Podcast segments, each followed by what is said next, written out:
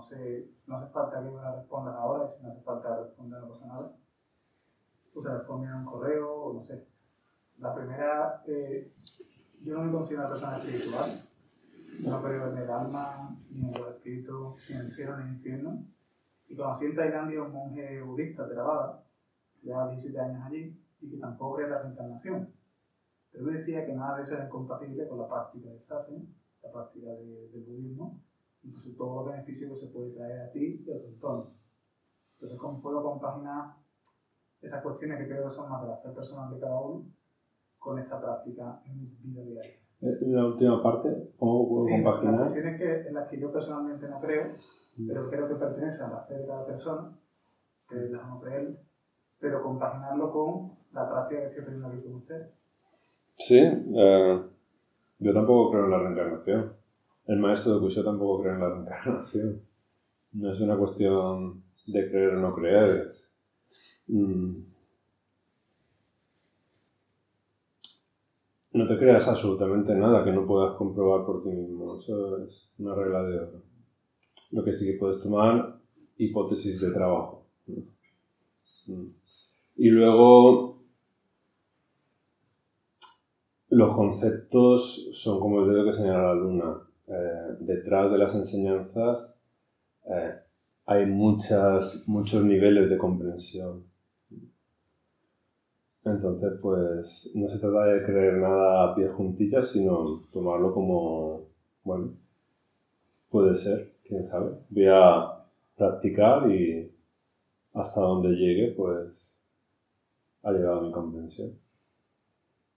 Yo también soy bastante tierra, ¿no? bastante, si no, si no lo toco, si no lo veo con mis ojos, no me lo creo. Y una vez después de un retiro aquí en Luz Serena de una semana intenso, de mucho de mucho... eh, vino una persona sanadora, no sé cómo llamarla, ¿no? Que tiene, bueno, tiene ese.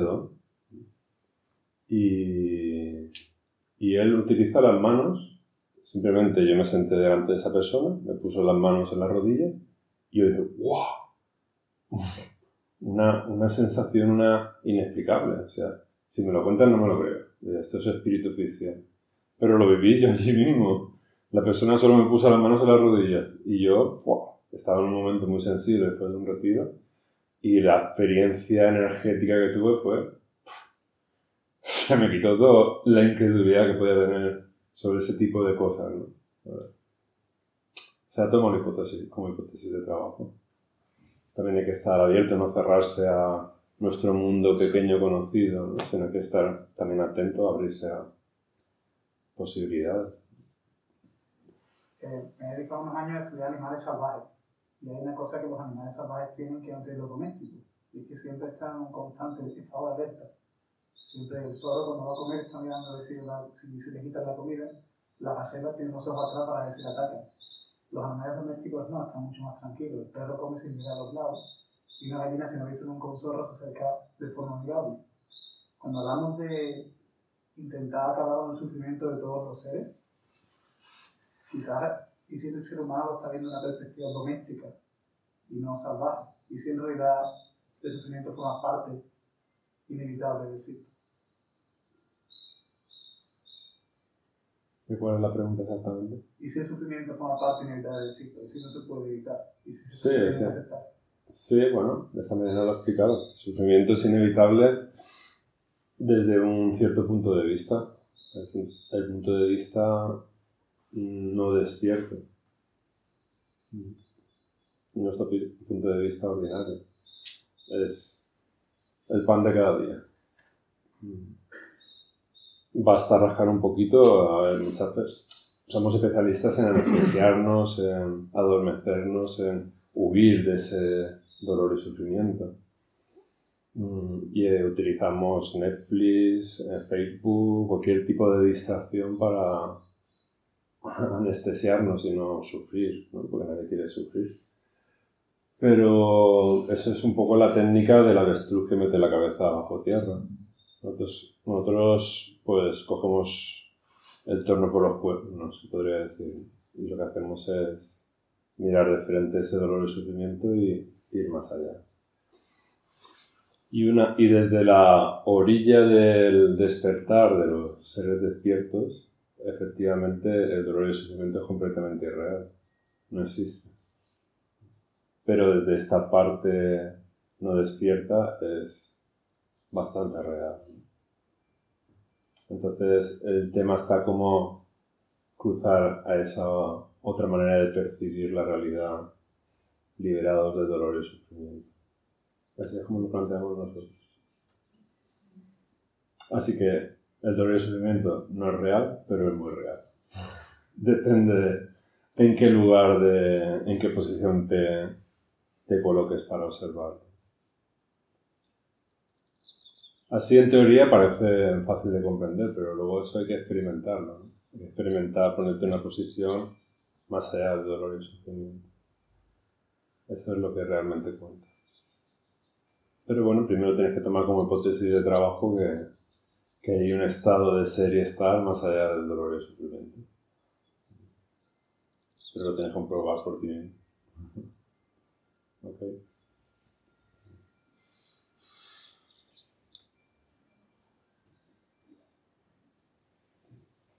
Cuando practicamos para mismo eh, estamos como muy pendientes, eh, pasamos nuestros pensamientos, intentar constantemente volver a la respiración.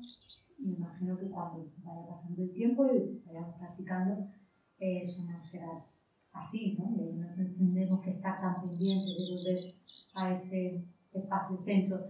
Pero al final, o, o el fin, cuando ya llevas tiempo practicando, es como un vacío es que quiero saber dónde voy o, qué persigo.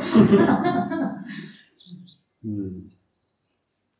Depende de lo que concibas como vacío. Si concibes como vacío no tener pensamientos, no, no es eso. No perseguimos mm, lo típico, ¿no? El, no pensar, el estar sin, sin no pensar. La función de la mente es segregar contenidos mentales. El problema no es ese, el problema es que nos identificamos con lo que aparece a cada instante. Eso somos nosotros.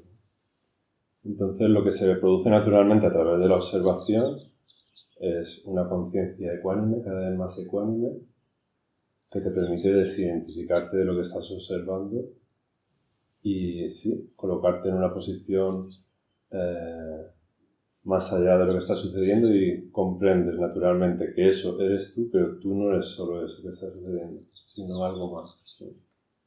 Y eso te da mucha libertad interior y mucha paz. Por lo tanto, no rechaza el pensamiento. ¿Eh? Que no rechaza el pensamiento. En absoluto, en absoluto. Si lo rechazas te pierdes, te pierdes mucho, una parte muy importante de ti. Y además, si lo rechazas, lo que estás haciendo es reforzarlo. Aquí en el Zen decimos, no se puede limpiar una mancha de sangre con sangre. No podemos, si lo rechazas, estás intentando parar los pensamientos con el pensamiento y, y estás enredando más la madeja. Por eso decía ayer que este es un espacio de crecimiento personal, porque es aprender a, a estar sin hacer nada, sin enredar más la madeja, sino volver a, a ser más salvaje, más animal salvaje, a, a la parte más natural del mundo sin enredarnos en, en historia. Por eso la práctica es muy simple, es una posición muy concreta, muy equilibrada, y la práctica es estar atento a la respiración, que está ahí instante tras instante. Y eso es fundamental, la quietud, la postura estable, permanecer lo más quieto posible y atento a la respiración, lo es todo. A partir de ahí todo, todo, todo surge naturalmente.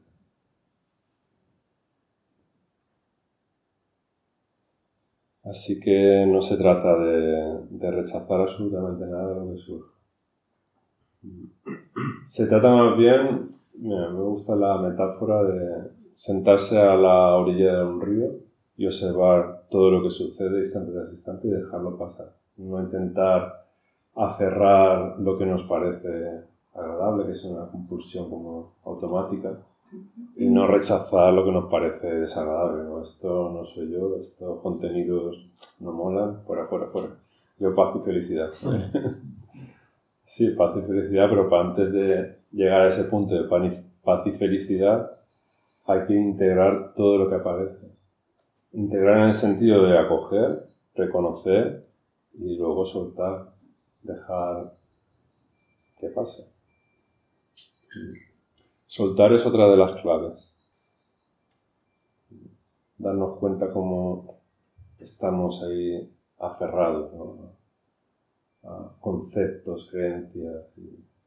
la práctica de meditación es un abrir. Pero eso es pasito a pasito. Entonces, ¿hasta dónde te va a llegar? ¿Hasta dónde vas a llegar? ¿Hasta dónde te va a llevar? Pues esto es como todo. Cuando más pones, más recibes. Por ejemplo, eh, no digo que sea tu caso, ¿no? Pero como estoy allí en, lo alto de la montaña, tengo un sitio privilegiado para observar y veo que la gente no para de hablar. y bueno, una de las consignas es estar en silencio y mirar para adentro. Si no paráis de hablar, os estáis perdiendo una parte importante del retiro. No vamos a ir nadie detrás, oye, que no se puede hablar, ¿no? ya, somos mayorcitos y, y sabemos, o creemos que sabemos lo que queremos.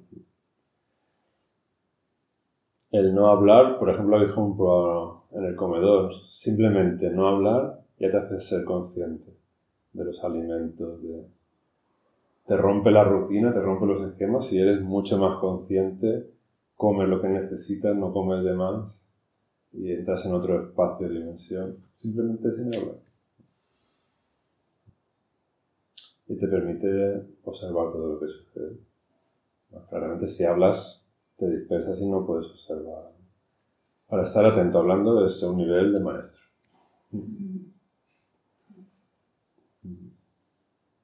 Gracias por la pregunta.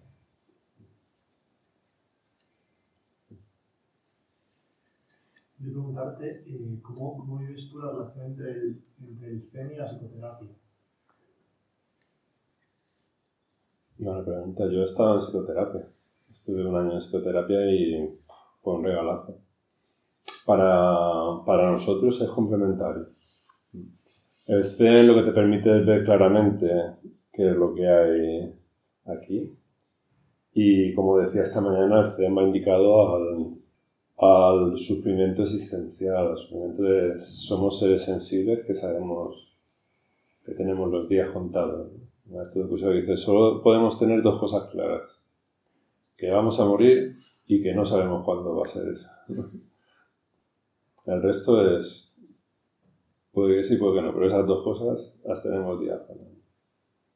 Entonces la psicoterapia pues, va dirigida más a un nivel emocional, a un nivel de interrelaciones a otro tipo de dolor y sufrimiento, que cuando uno está, uno medita se puede encontrar con, con obstáculos que la ayuda de la psicoterapia viene muy bien. Viene muy bien y es como un empujoncito, ¿no? Es un más allá. Para no convertir la meditación en, en un bypass espiritual, decimos, en trascender y, y, tener cosas pendientes, que también se puede dar y es uno de los peligros de la práctica meditativa. Uno puede estar en estados trascendentales, en el séptimo cielo, levitar, y luego en su vida cotidiana tener una vida completamente eh, desastrosa a nivel emocional, a nivel de relaciones, a nivel psicológico. Entonces, para nosotros es complementario completamente. Y para tener una salud integral a todos los niveles.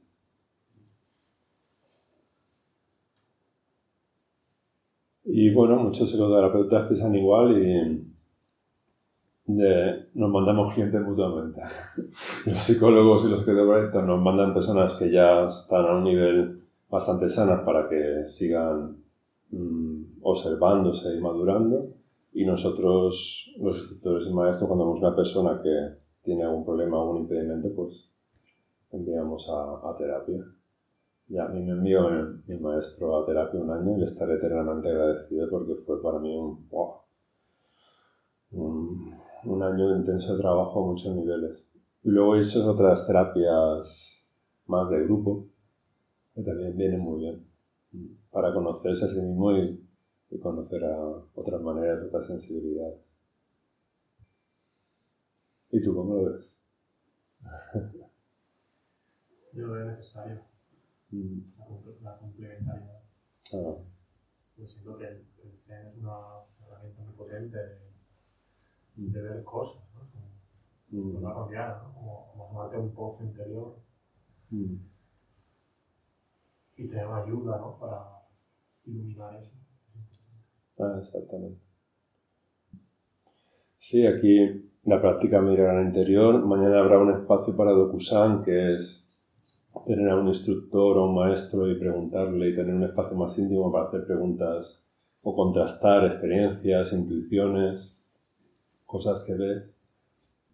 Y luego, bueno, pues si se escapa del ámbito, de nuestro ámbito, pues derivamos al especialista. Como decía esta mañana, si te duele una muela, por mucha meditación, ecuanimidad que hagas, pues al final tendrás que ir al dentista, ¿no? Es lo mismo. Muchas gracias por la pregunta. Maestro, eh, eh, entonces, el Buda Shakya- Shakyamuni Ujú. eh, no se pronunció sobre la divinidad y tampoco se pronunció sobre el amor. Creo que solamente se pronunció sobre la luz. Y ustedes, los Zen, a nivel jerárquico, de, no como nosotros que acabamos de llegar, eh, ¿ustedes qué piensan sobre eso? ¿Sobre qué exactamente? ¿Sobre el amor? Sobre- Sobre el amor y la divinidad.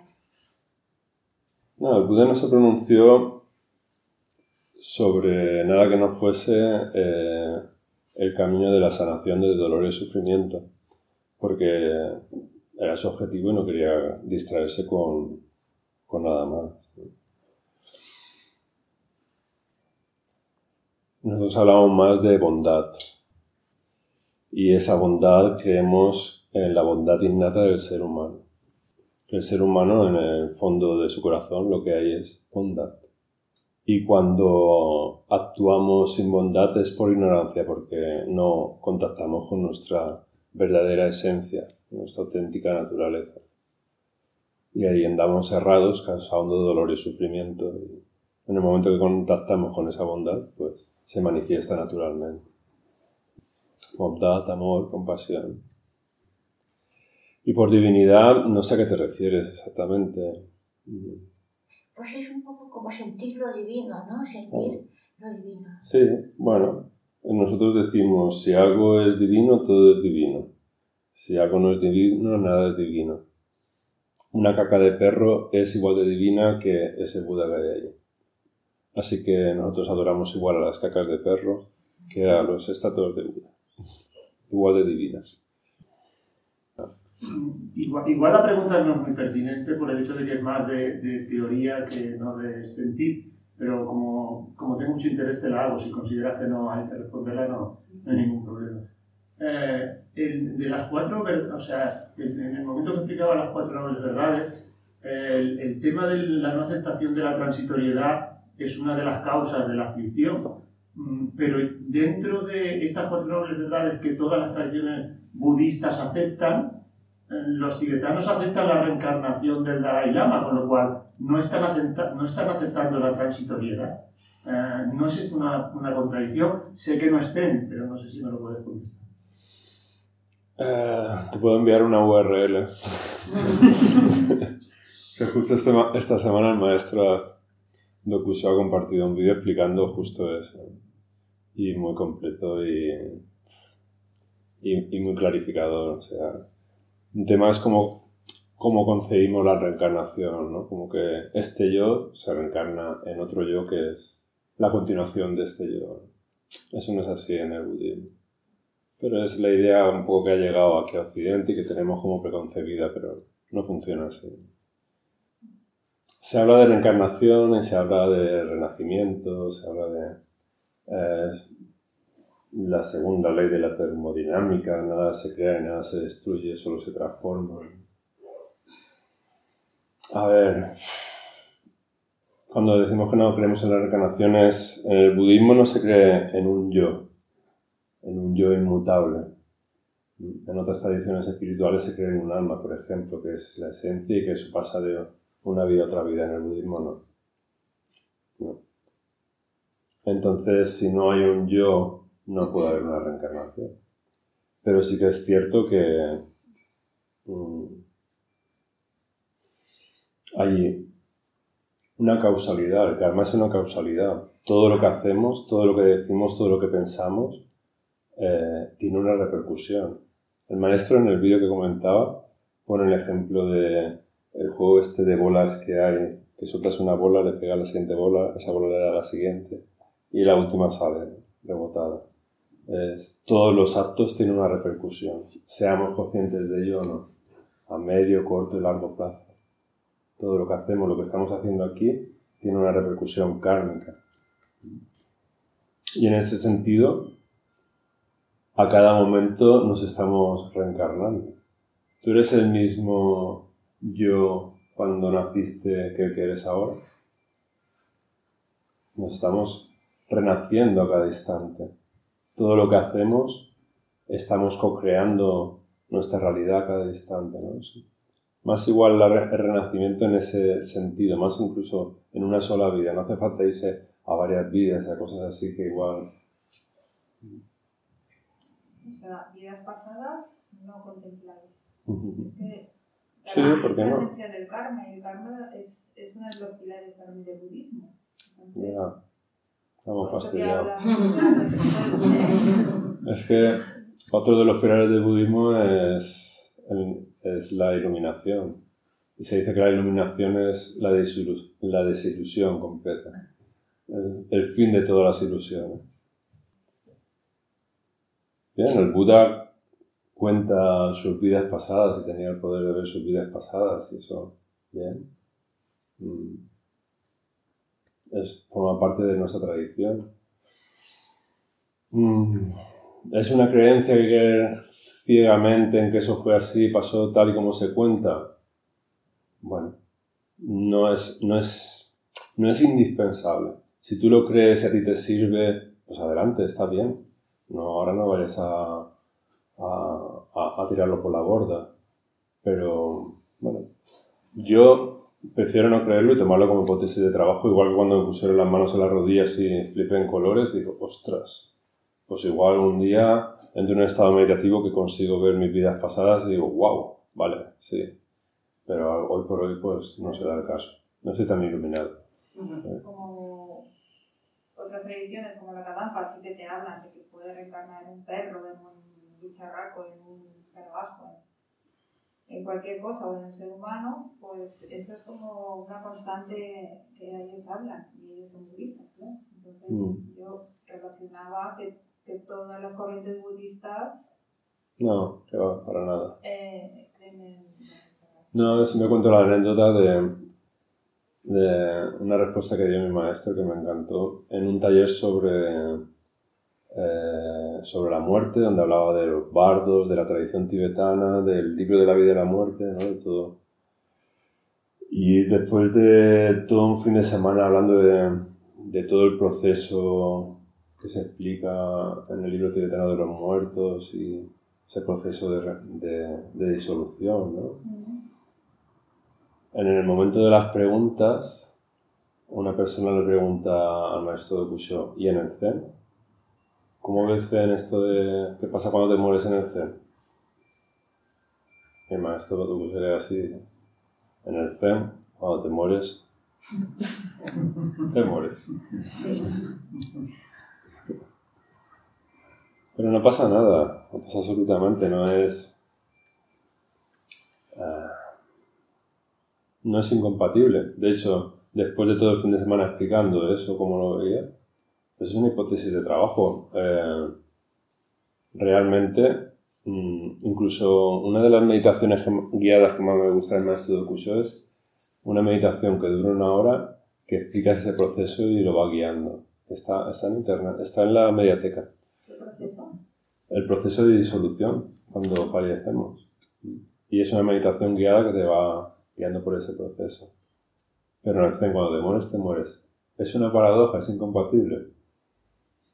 El Zen es pura paradoja. O sea, que el libro tibetano de los, de los de, los muertos no entra dentro del, No, no forma parte de nuestra de tradición. la... de la- no. Pero tampoco lo descartamos. Mm. No es- No te- no- El zen es muy práctico. Es muy...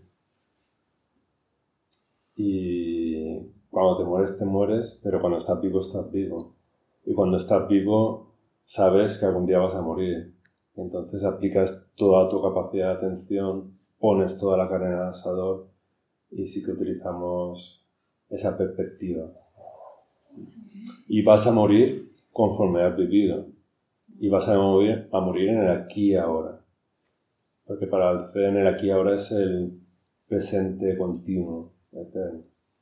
No vas a morir en un futuro lejano. Cuando mueras va a ser aquí ahora y va a ser tu última respiración. Y estar atento a la respiración, así has estado atento durante toda tu vida, vas a estar en ese momento último, digamos, con ese instante último de conciencia. Y eso va a ser un proceso kármico, un efecto de toda tu vida, que se va a concentrar en ese punto.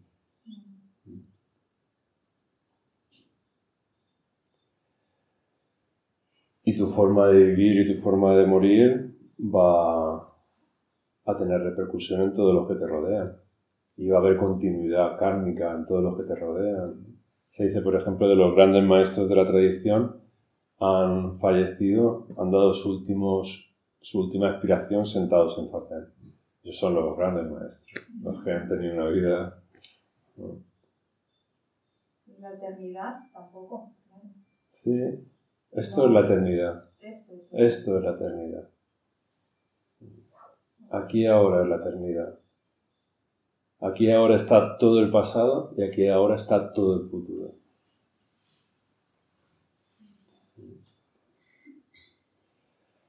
Nosotros tenemos una concepción del tiempo como lineal, ¿no? Como que venimos de un pasado y vamos a un futuro y en el- hay que trascender esa linealidad. Esa es una percepción del tiempo, espacio ilusoria. Por eso cuando nos quedamos sentados en zazen inmóviles, entramos en estado de absorción, un zazen puedes vivenciarlo como más allá del tiempo y del espacio, se puedes trascenderlo completamente. Y suena la campana y ya, ya suena la campana, ¿cómo es posible? Si me acabo de sentar. Lo que pasa es que, bueno, no estamos acostumbrados a percibir la realidad desde, desde ese punto de vista y aquí lo que aprendemos es a, a eso. Sí, Me ha leído una cosa que esta mañana nos ha explicado más respecto a la, a la ceremonia que me falta mucho y es cuando quería saber dentro del contexto que estamos hablando ahora, que estás hablando, de la liberación del sufrimiento de todos los seres. Me parece, siempre me parece un objetivo absolutamente inabarcable, ¿no? Y quería un poco una orientación sobre eso, un poco más posible o no sé cómo decir, sí. más cercana. Sí, es, lo- creo que te lo puedo, te lo puedo acercar un poquito. Mm.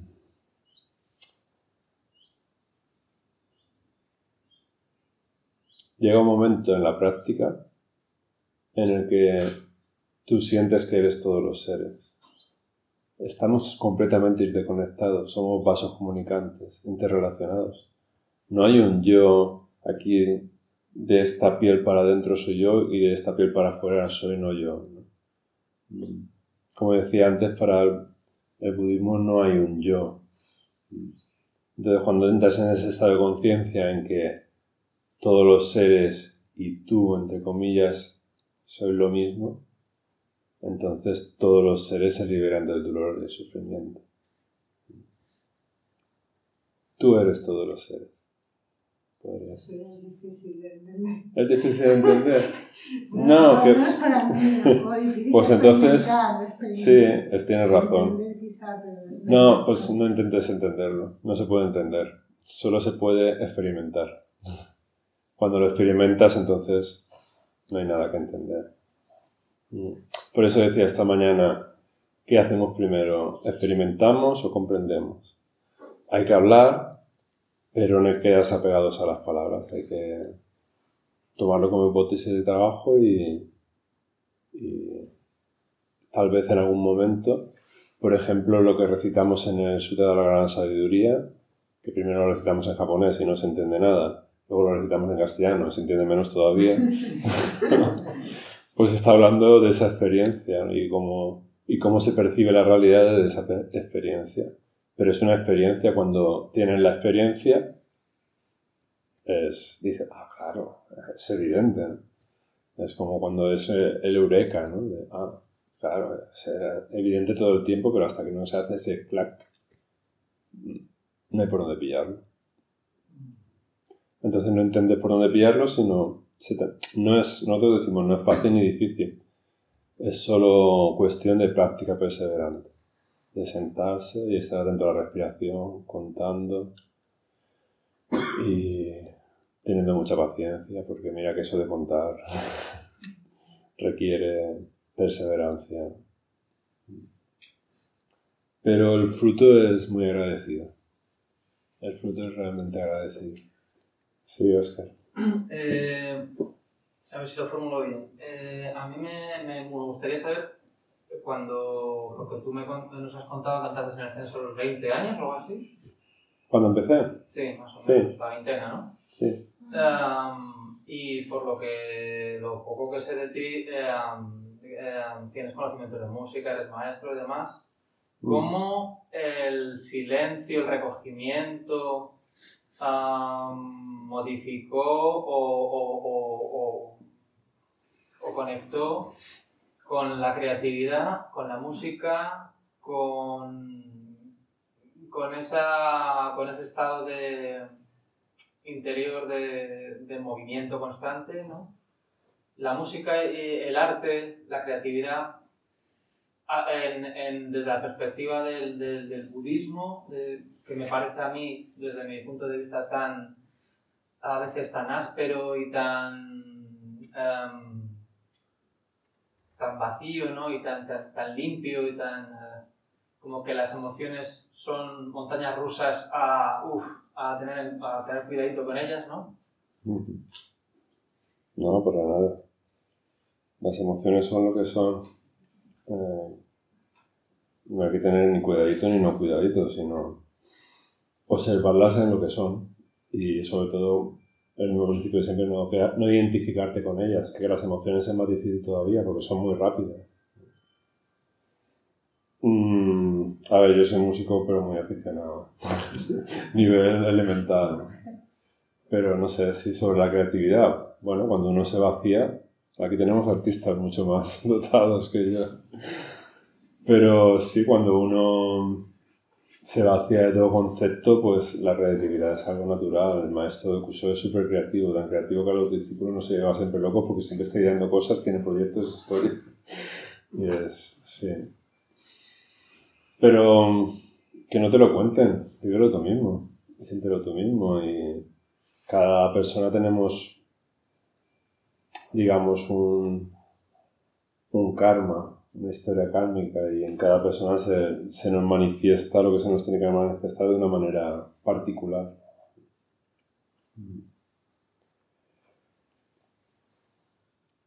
A veces, cuando has dicho que llevas tantos años meditando, y a veces, claro, ponerse en el sitio de un principiante para nosotros es difícil, ¿no? Mar el otro día contaba eh, en, en la cena que ella tiene que acordarse de su primer retiro, de cómo le brotó una historia de se reía de todo, de tener un, ataque de risa ¿no?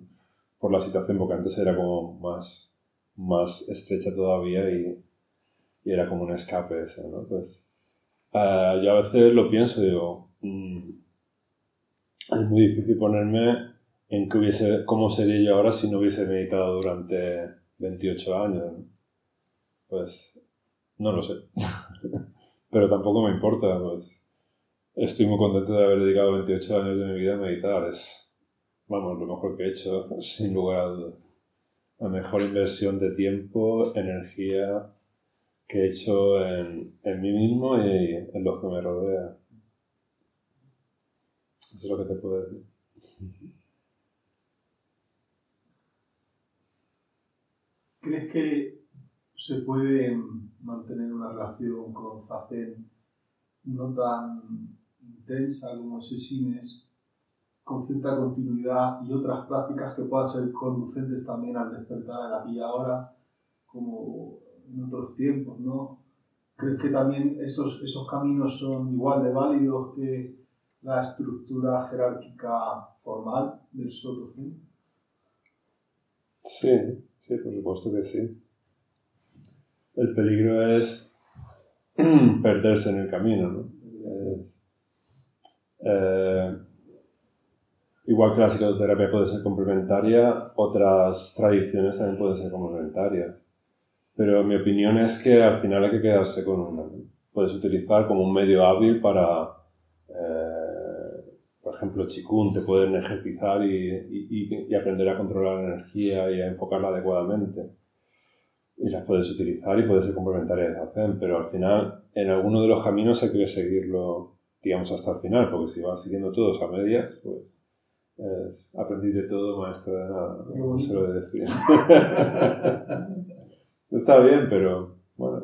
Bueno, yo es que sobre todo me, me, parece muy fascinante el tema de antes de Daosin, antes de que empezaran las congregaciones, ¿no? Amor y, Mm. y, todo este periplo de, de los primeros herederos de, de Sakyamuni. Entonces, o sea, supongo que por mi conformación y mi forma de vida un poco, pues me resulta en cierta medida, bueno, también un poco más afín. Más afín y también un poco porque también antes que sobre el Dharma me ha interesado el Dao, digamos, entonces un poco. Eh, por eso un poco creo que, no sé, yo siento que es un poco todo lo mismo, lo que pasa es que también en base a nuestra conformación, pues bueno, cada uno elegirá una cosa o una otra, no, pero para mí no es conducente eh, si me dedico solo a una cosa, eh, no sé, no, lo, ¿sabes? Para mí es como más intuitivo, entonces el, percibir que eh, no lo veo como cosas en oposición, incluso las veo pues eso, complementarias, pero igual esto es un devaneo de mi ego y no, no Pues nosotros decimos pregúntale a hacen, siéntate, sea honesto contigo mismo y en el silencio y, y que surja la respuesta, no ni siquiera intentes buscarla. Nada que te diga nadie te va a clarificar más que tú mismo. Este es, este es un, un camino de sentarse y sentirse, decimos nosotros. Y nos sentimos con nuestra honestidad más auténtica y la renovamos en cada hacer, en cada meditación. Y camino con corazón. camino con corazón y nada. Nosotros decimos qué es el bien, qué es el mal, qué es lo que está bien, qué es lo que está mal. Ni siquiera los cielos lo saben. Ni siquiera los cielos lo saben. Las circunstancias cambian a cada instante. No hay una verdad que diga esto es lo que hay que hacer y esto es lo bueno en cada caso es diferente, en cada circunstancia es diferente, y hay que tener también esa flexibilidad. Y luego, pues lo que decía, cada uno tenemos un, tenemos un legado kármico. Yo conocí al maestro de Kuseo, conocí esa comunidad y no conozco otra cosa. No he probado, bueno, sí, cuando estuve en la universidad hice yoga. Daban clases de, yoga gratuitas y me apunté y me encantaron y, y me senté muy bien. Recuerdo que salía de las clases de yoga corriendo y con el cuerpo feliz, claro, a mí me pasó parecido también, porque yo he conocido incluso por conciencia planetaria hace 30 años, cuando publicaba, estaba yo, entonces era budista, budista mahayana, y, y claro, estuve a esto de venir. ¿Qué hubiera sido si hubiera venido hace 30 años? Pues no lo sé. Déjalo ahí reposar y, y pregúntale a hacer. Maestra, eh, ya lo comentabas ayer y ahora lo a sacar y, y, a mí eso sí me interesa mucho. ¿Cómo llevarlo a la vida diaria?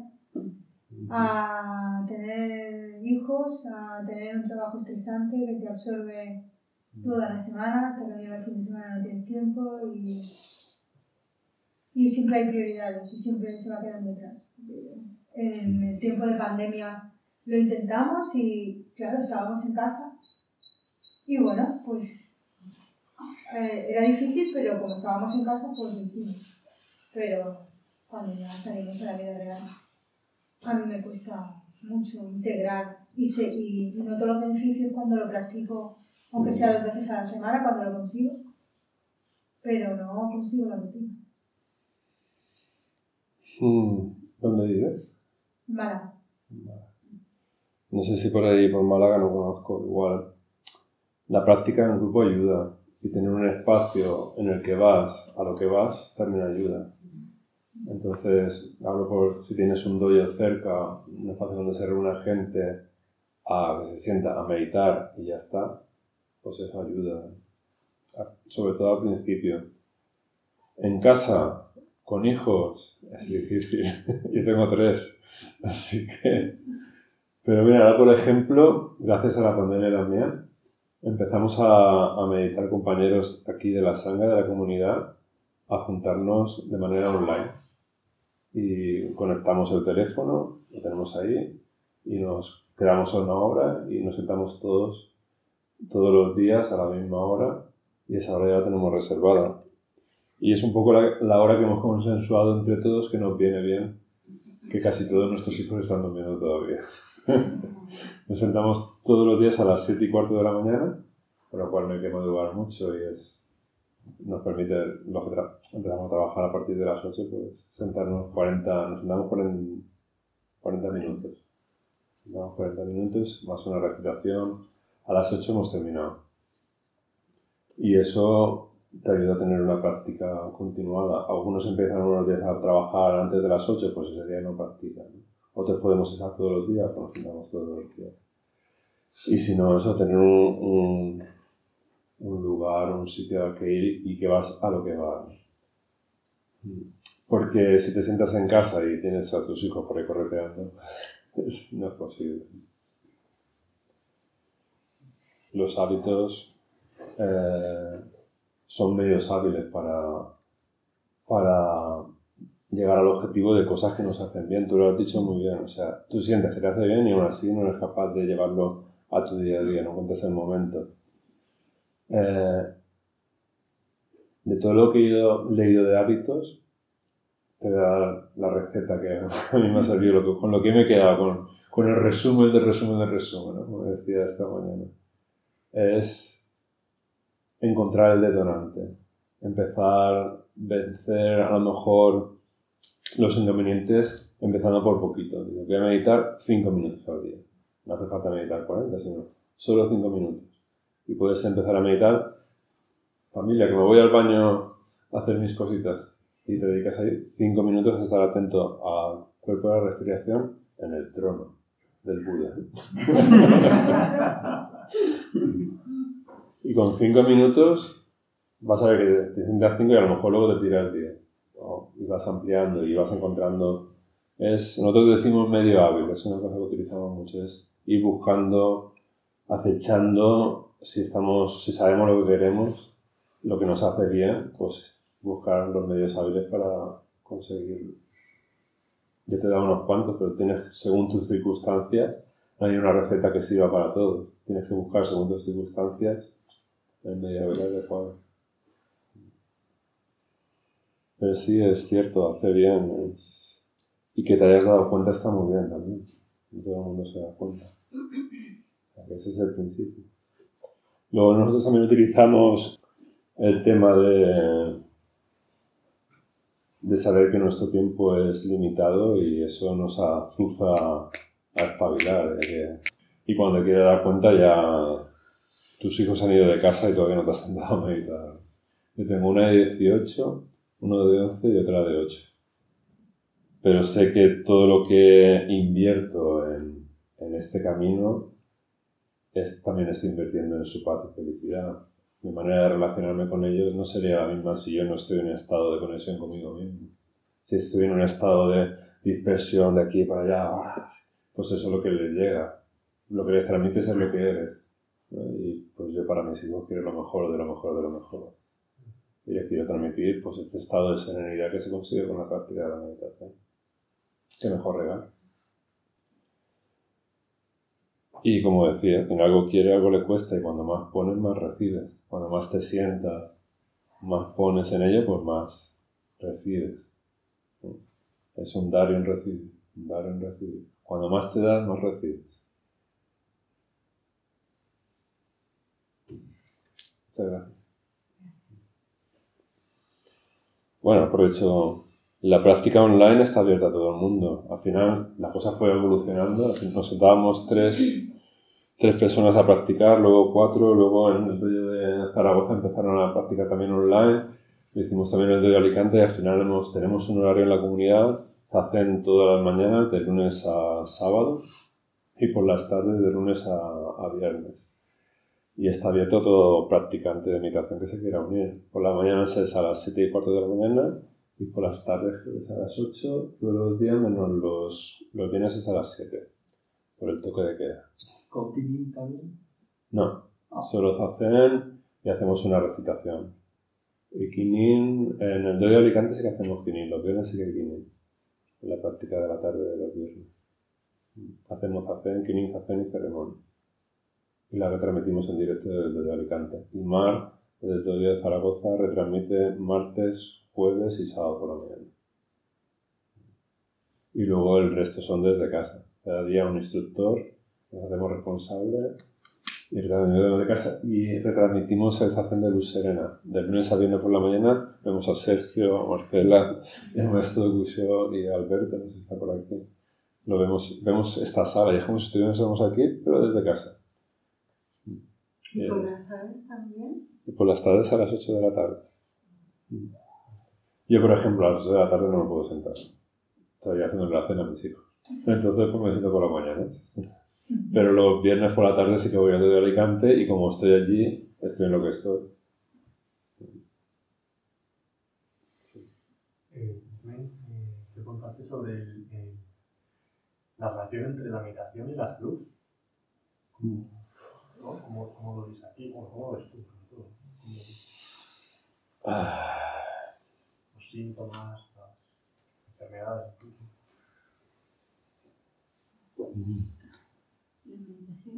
incluso. La salud. Ah, ok. Bien, lo veo como se puede llamar salud integral, ¿no? Es, es tener esa parte más espiritual saludable, esa parte más existencial. Y como eso no está separado de la emoción y no está separado del cuerpo. Y como no está separado cuando tienes una enfermedad, vives la enfermedad completamente, pero no la rechazas. ¿no? Es otra manera de, relaciona- de relacionarse con el sufrimiento. Esto cuando nos sentamos en meditación como un laboratorio. El maestro de Kusho siempre cita a un torero que no sé cuál es, no sé nada algo así como si el torero le preguntara en una entrevista si no le daba miedo salir a torear y el, el torero dice, más jornadas da la vida. O sea, mm, aquí lo que utilizamos es un laboratorio para poner en la vida cotidiana, para llevar a la vida cotidiana. Y la salud, pues, es importante también en la vida cotidiana y, y el ser consciente también nos hace darnos cuenta de lo que nos hace daño y lo que nos causa bien. Pero luego tenemos un karma y, y, eh, bueno, pues algunos tenemos sobrepeso, a pesar de que sabemos que no debemos tener sobrepeso. Eso no es muy saludable, ciertamente, pero bueno. Yo ahora tengo sobrepeso, pero he dejado de fumar hace dos años. Me compensa. he podido dejar de fumar y dice meditador y fumando. Pues bueno, es que eh, todo tiene su proceso. Cada uno tiene sus circunstancias y cada uno sabe en sus sandalias lo que se tiene que trabajar. Y eso es personal e intransferible. Yo digo, cuando me jubile igual vuelvo a fumar. Sobre todo aquí en Luz Serena me encantaba, después del Zacén, todo el día haciendo Zacén, aquí, guau, tal, esa energía tengo. y el desapegarse de eso ha sido, me ha costado años. ¿eh? bueno, Maestro, sí, creo que ya será la última. Venga, la última. a ver si, si me sale. Eh, no sé si es tanto una pregunta, sino es compartir lo que puedo bajar en este Sí. momento, eh, compartir un poco lo que, lo que me, cómo me sentí. Eh, primero agradecer todas las, todas las preguntas que hicieron porque como que me, me contestaron un poco. Eh, y me pasaba que estoy en la búsqueda, supongo que estamos todos en, en la misma búsqueda. Eh, pero dentro de esa búsqueda, por ejemplo, ahora mismo siento que eh, me aclararon que con todo lo que, expusieron, que está bien no ser la maestra y ser la aprendiz de todo. Eh, a veces creo que, como que hay que llegar a algún sitio y, y cuando siento que soy aprendiz de todo me siento más relajada y me disfruto. Es decir, me yo canto, bailo, soy un poco artista, por así decirlo. Me gusta hacer, me gusta disfrazarme, no sé, tengo muchas caras. No sé si se llama caras, pero muchas facetas que disfruto de, de todo. Y, y también puedo estar mucho tiempo en silencio y puedo estar aquí o puedo compartir una meditación.